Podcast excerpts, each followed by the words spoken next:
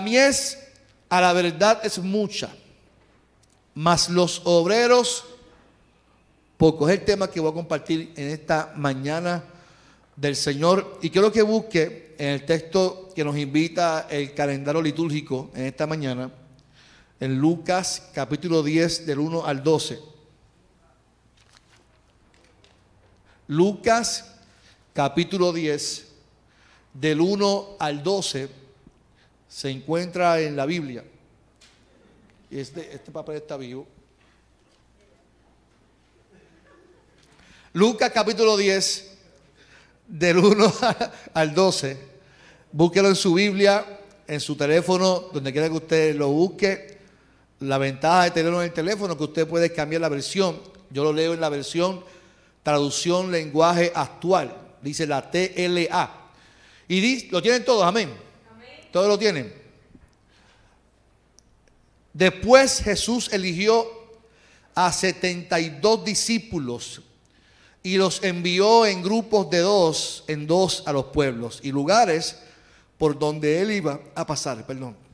Jesús les dijo, son muchos los que necesitan entrar en el reino de Dios, pero son muy pocos los que hay para anunciar las buenas noticias.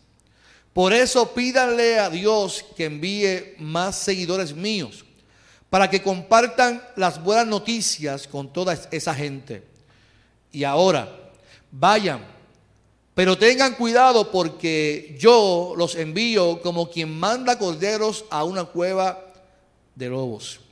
No lleven dinero, ni mochila, ni zapatos, ni se detengan a saludar a nadie por el camino. Cuando lleguen a alguna casa, saluden a todos los que vivan allí, deseándoles que les vaya bien. Si la gente merece el bien, el deseo de ustedes se cumplirá. Pero si no se lo merece, no se cumplirá su deseo. No anden de casa en casa, quédense con una sola familia y coman y beban lo que allí les den. Porque el trabajador merece que le paguen.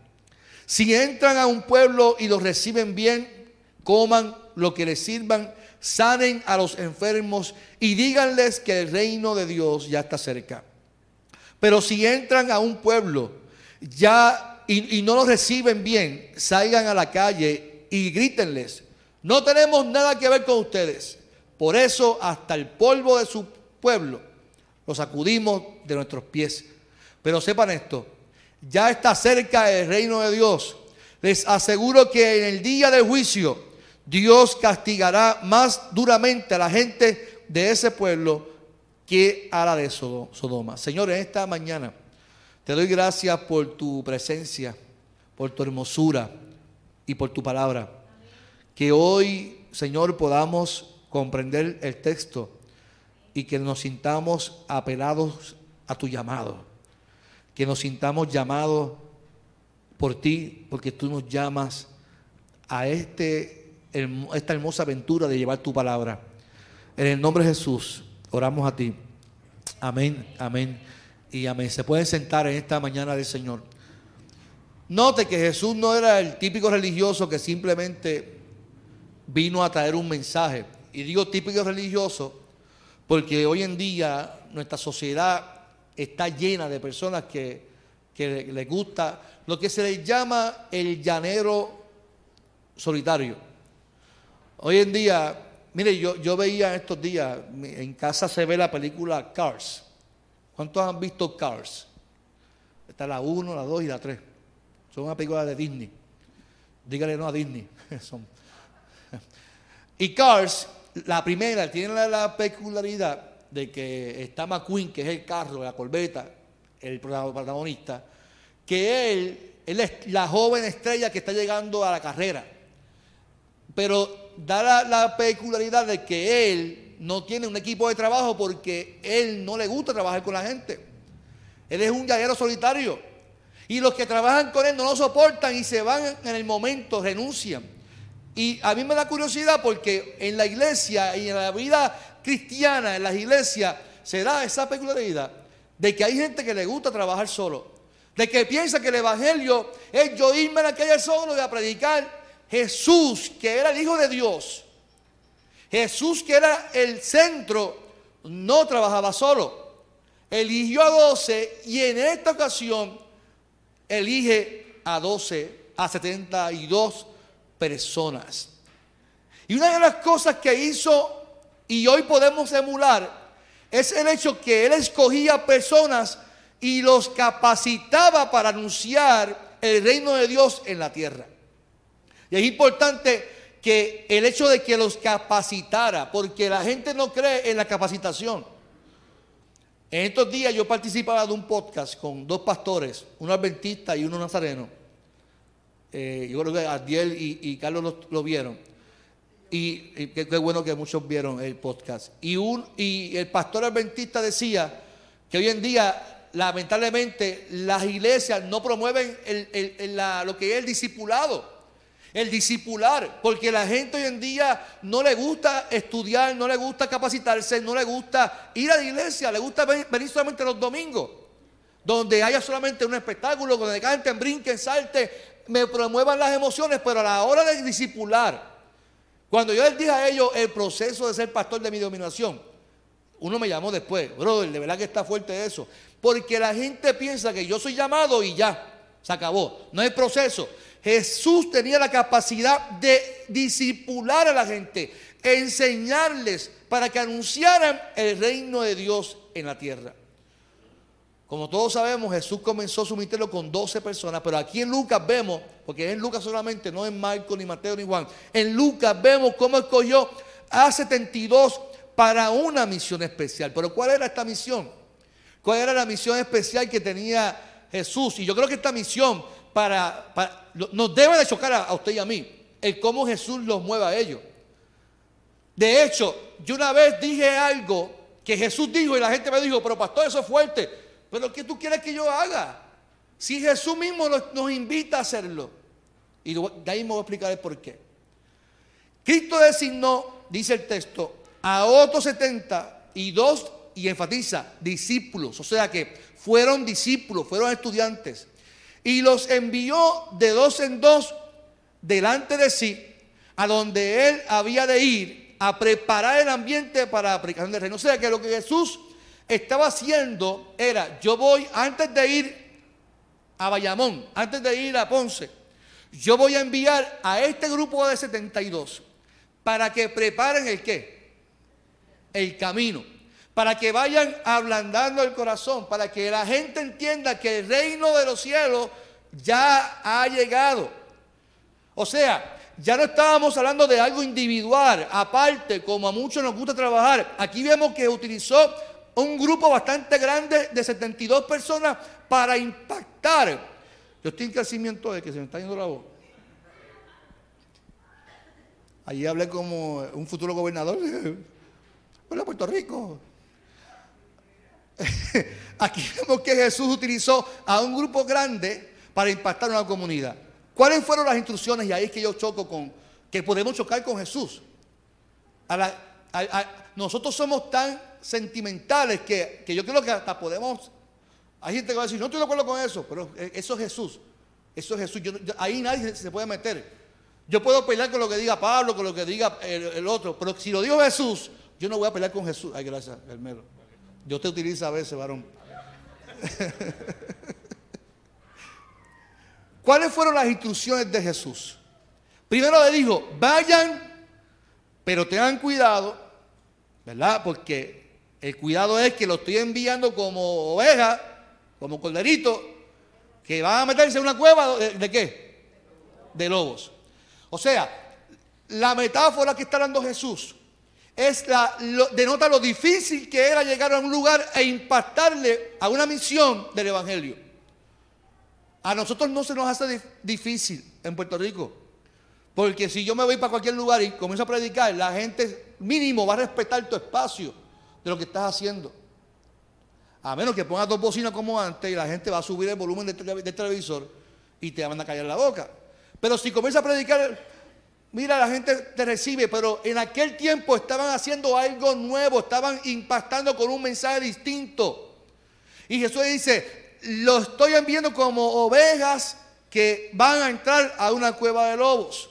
La comparación de Jesús les da saber que ellos pudieran hasta perder la vida en el proceso.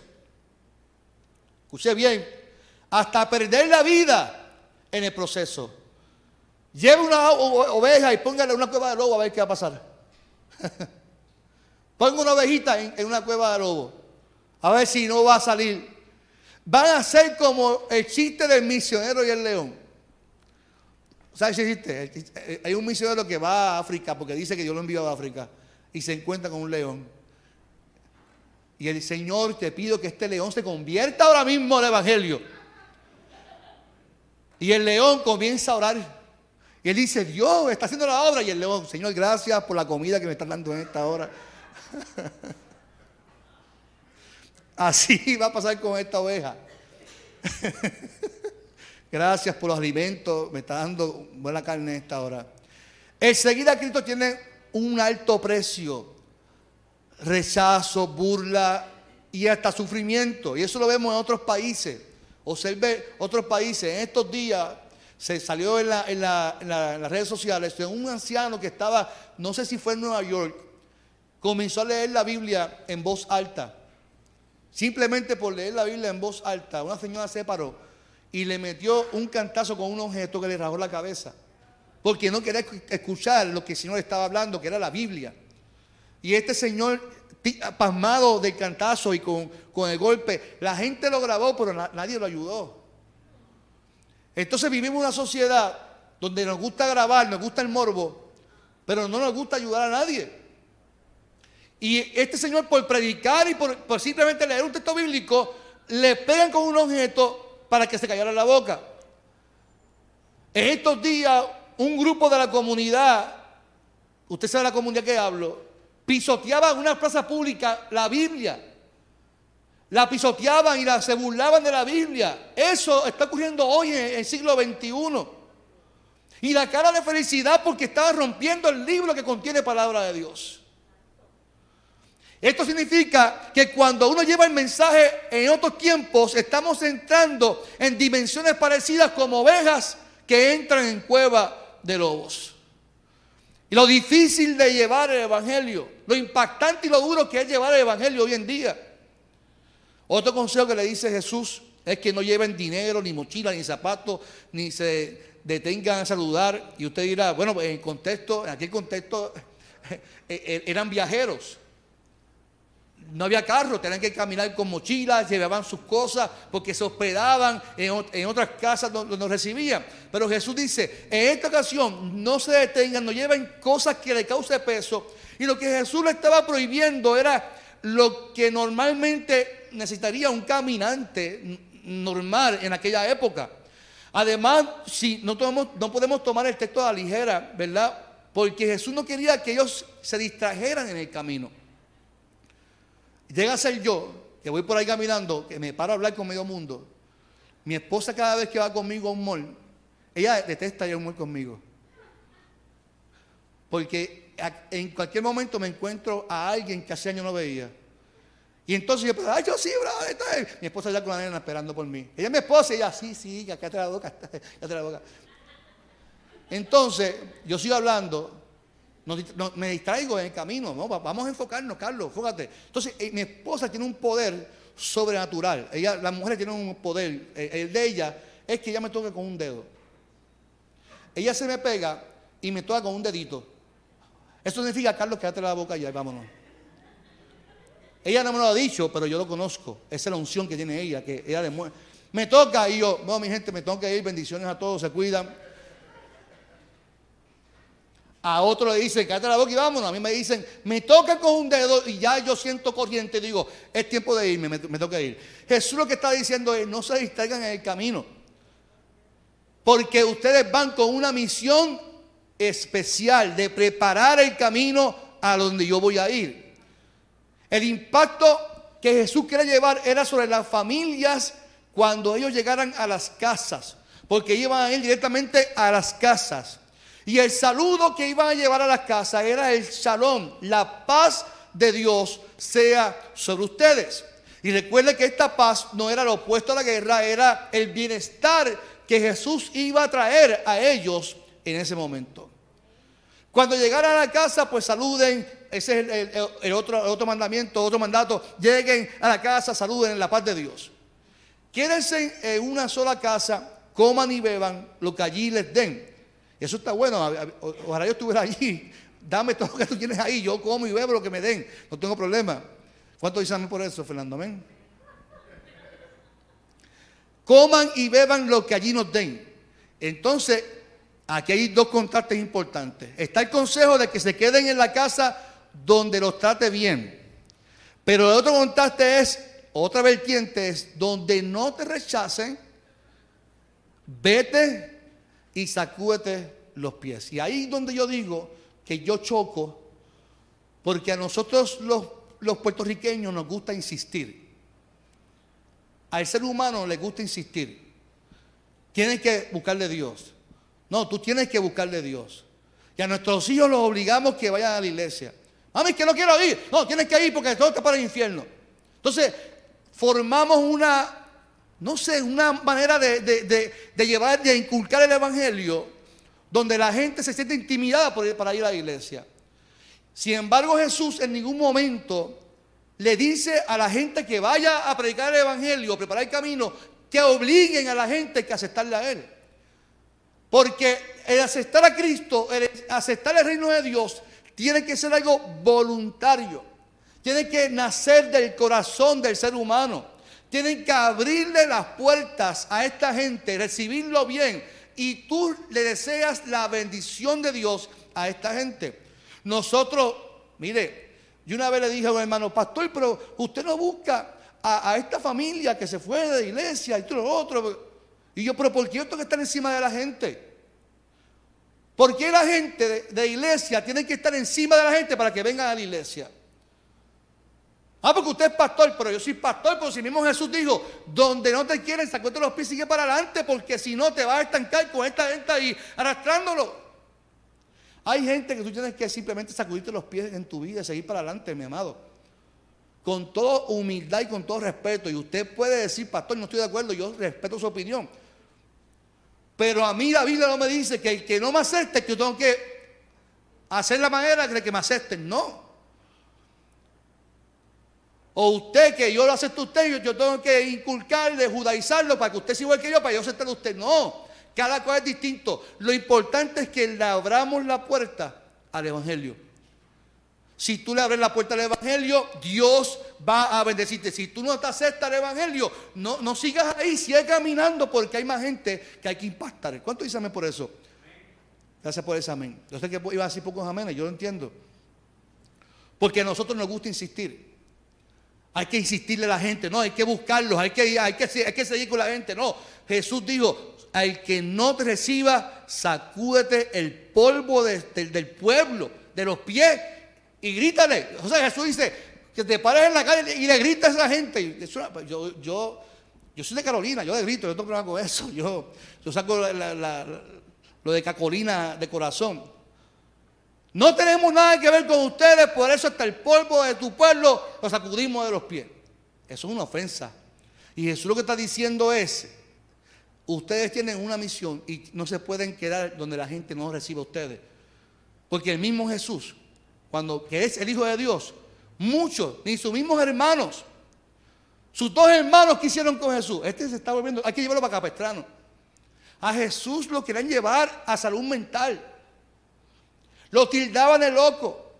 Pero que sin embargo Jesús no se quedó para convencer a sus hermanos había más gente que convencer, había una humanidad que transformar, había un universo que transformar, porque Él vino a transformar un mundo en el nombre del Señor.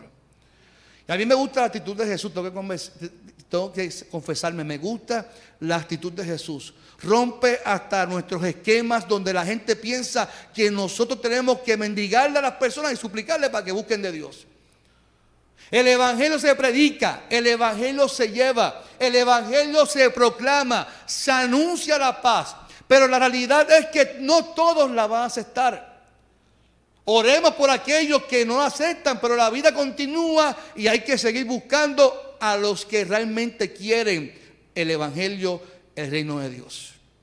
Ahora bien, si le damos más, más para atrás, le damos rewind al cassette, cuando Jesús los manda, les advierte que son como, que los va a llevar como ovejas en cueva de lobos, pero antes de eso hace otra metáfora y les dice, les advierte que antes de ir, ustedes tienen que entender que la mies a la verdad es mucha. Comparando el texto o su llamado con, con el cultivo. Lo que quiere decir, son muchos los que necesitan entrar en el reino de Dios. El trabajo en el cual ustedes están aceptando seguirme, a la verdad es demasiado. Por eso entiende que tienen que llamar a otras personas para que lo lleven. El trabajo en Cristo siempre será uno fuerte, señalado, pero es satisfactorio, mi amado, para los que lo hacen de corazón. El que lo hace con el corazón no tendrá motivos para quejarse. ¿Cuántos dicen amén por eso? El que lo hace de corazón no tiene motivos para poner excusas, amado.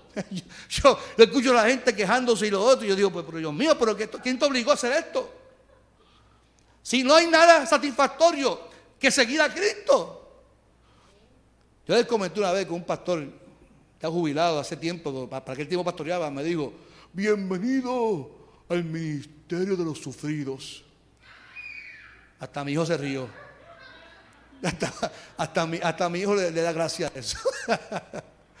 Bienvenido al ministerio de los solos, de los abandonados. No sé si espera que yo soy, yo soy Barney. Yo no soy Barney, papá, soy tu papá. Y entonces, yo un día le dije, con todo respeto, pastor, pero yo no estoy de acuerdo con eso. Pero ¿por, qué hay que quejarnos? ¿Por qué si tú decidiste seguir al Dios que nos llama y nos convoca, por qué hay que poner pretexto, excusas, llanto, lamentaciones? Hay que, hay que vivir un ministerio sufrido de amargura. Mi amado, yo no estoy de acuerdo con eso. Yo no estoy de acuerdo con eso. Yo estoy, consciente que el ministerio no es fácil. Eh, eh, alguien me preguntó un día, eh, para ti, el ministerio no es fácil porque tú trabajas con seres humanos. Pastorear, mire, entender a la gente no es fácil. Porque yo, yo como pastor tengo que entender a Diego, a, Dolly, a Luis, a Nidia. Y me tengo que tener a mi esposa en mi casa, que somos tan distintos. No, me mires así, mi amor, no me intimida aquí frente a la gente. Y entender a cada uno de ustedes. entender a cada uno de ustedes. Si usted que convive con su pareja, que vive con su esposa y no entiende muchas veces, parece el pastor que tiene que escuchar, entender a mucha gente. Eso, eso, eso es un arte. Es un arte. Y, y ahí está la bendición de entender, pero que se ha sufrido de que es que es tu ministerio solo, de que en estos días un compañero pastor que constantemente nos llamamos y él me llama, y últimamente se ha tornado en, algo bueno de mentoría. Y yo le cuento mi experiencia y él, lleva cinco años de ministerio y él, y él toma mi consejo. Y yo digo, amado, nunca haga las cosas, nunca haga las cosas para que llenarte tus expectativas con la gente. Nunca haga las cosas que cuando tú te pares en un culto, hayan cinco personas o hayan mil, tú tu corazón siempre está dispuesto a adorar a Dios porque ahí está la presencia del Señor. Nunca hagas las cosas para que te aplaudan lo que tú hagas. Nunca hagas las cosas para que te, digan qué bien lo hiciste. No, haz las cosas para regocijar el corazón de Dios. Haz las cosas para que tú hagas la voluntad de Dios, porque al fin y al cabo haces una mala y, es, y esa, esas personas que te aplauden son los primeros que te van a criticar por lo malo que lo hiciste. Y eso no está, no, no está mal que lo hagan, porque somos seres humanos. Pero no podemos poner nuestra esperanza en que nos estimulen y nos digan qué bien lo hiciste.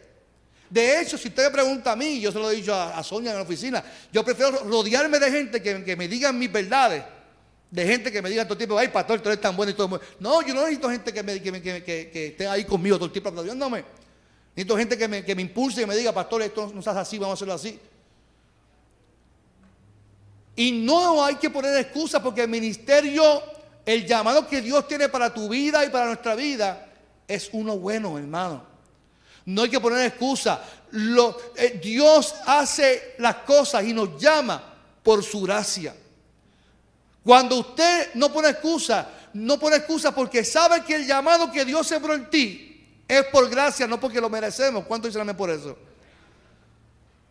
El hecho de que Jesús aclare antes de enviarlo que el trabajo es mucho, pero son pocos los que quieren ir, da a entender lo duro, lo grande de la responsabilidad. Algo muy importante es que la responsabilidad de este llamado no es anunciar la persona sus dones o talentos. Era que había que anunciar el reino de Dios. No había otro mensaje no era hacer proselitismo personal, no era hacer a ver cuántos likes nos dan, era predicar a Cristo a quien tenía que hacer lo que iba a hacer, que iba a traer el reino de Dios y su justicia en la tierra. En estos días hay una foto de un alcalde orando en una iglesia y le tomaron foto al fotógrafo que está tomando la foto al alcalde para publicarla en las redes sociales. Y yo he estado en actividades de, los, políticos, eso es proselitismo, para que usted me entienda. Van a actividades donde yo iba a repartir cosas, ellos iban, llegaban con el chofer, el chofer sacaba el teléfono y empezaba a tomar fotografías, él abrazando a los viejitos, abrazando a los niños, para luego ponerlo en las redes sociales, mira, nuestro, mira a estos políticos, qué bien lo hace, abrazando aquí con nuestra gente. No tuvo ni cinco minutos la actividad. Fue a tomarse la foto para, publicarla. Y la gente dice, qué bien lo hace. Es que así es que queremos que estén allí siempre con nuestros viejitos. Mentiras del diablo, hermano. Y el Evangelio no puede meterse en estos asuntos de hacer las cosas para que la gente vea qué bien lo hace con las redes sociales. Porque hoy, hoy día lo que queremos es hacer proselitismo cristiano hacer y hacer, hacer. Y tómame foto que estoy aquí, eh, eh, allá en Ponce, eh, allá, para que la gente me vea qué bien lo estoy haciendo. El centro del Evangelio, de lo, que, de lo que Dios nos está llamando a hacer, es que prediquemos a Cristo. Ese debe de ser el centro del Evangelio. El centro de lo que vayamos a hacer no es que estamos nosotros en la iglesia, es que Cristo es el centro de la iglesia y Dios se glorifica en la iglesia. ¿Cuánto dicen amén?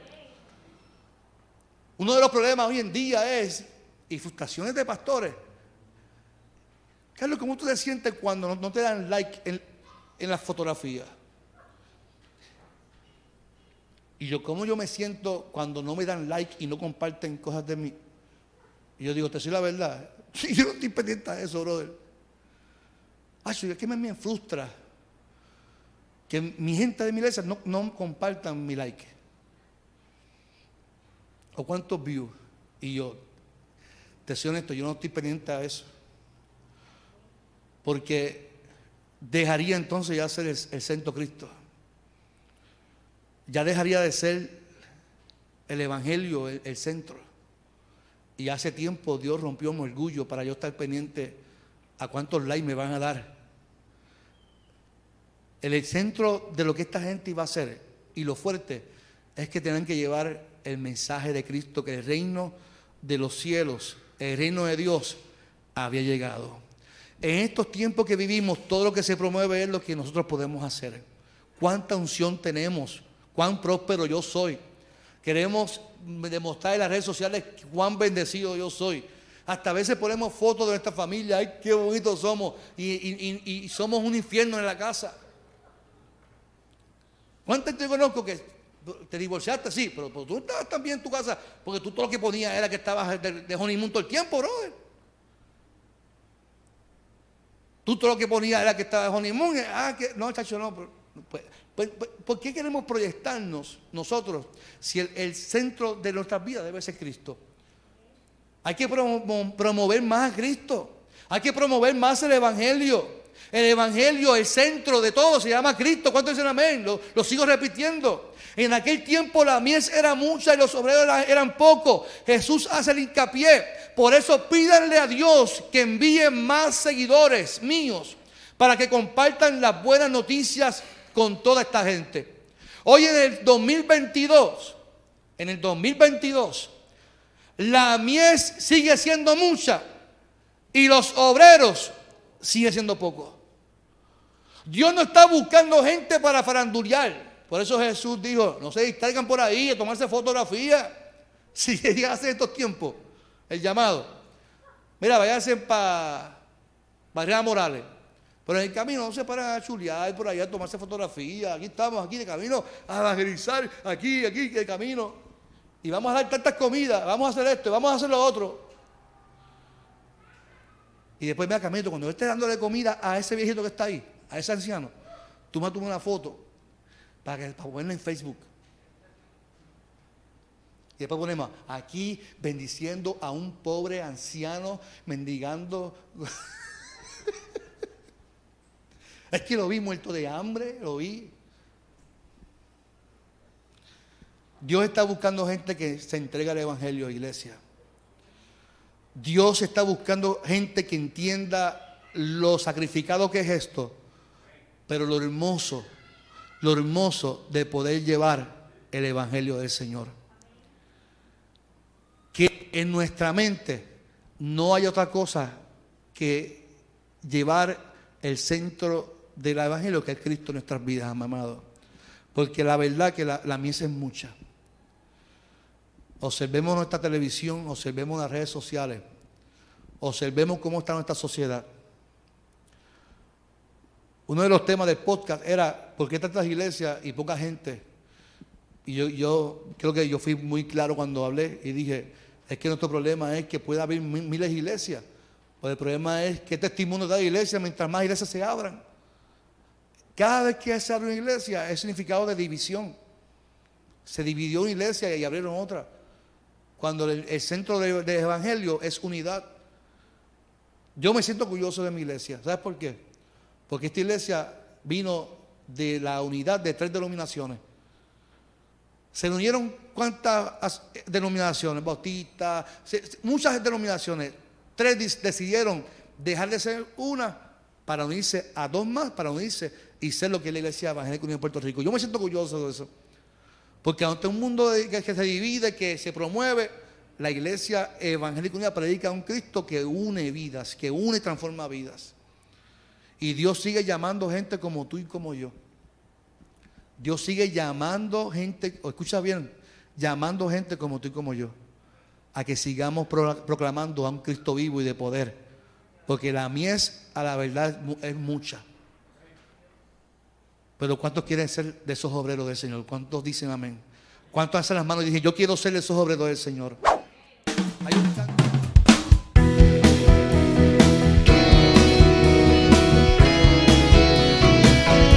Esto fue Transformando Nuestro Pueblo con el pastor Carlos Armando.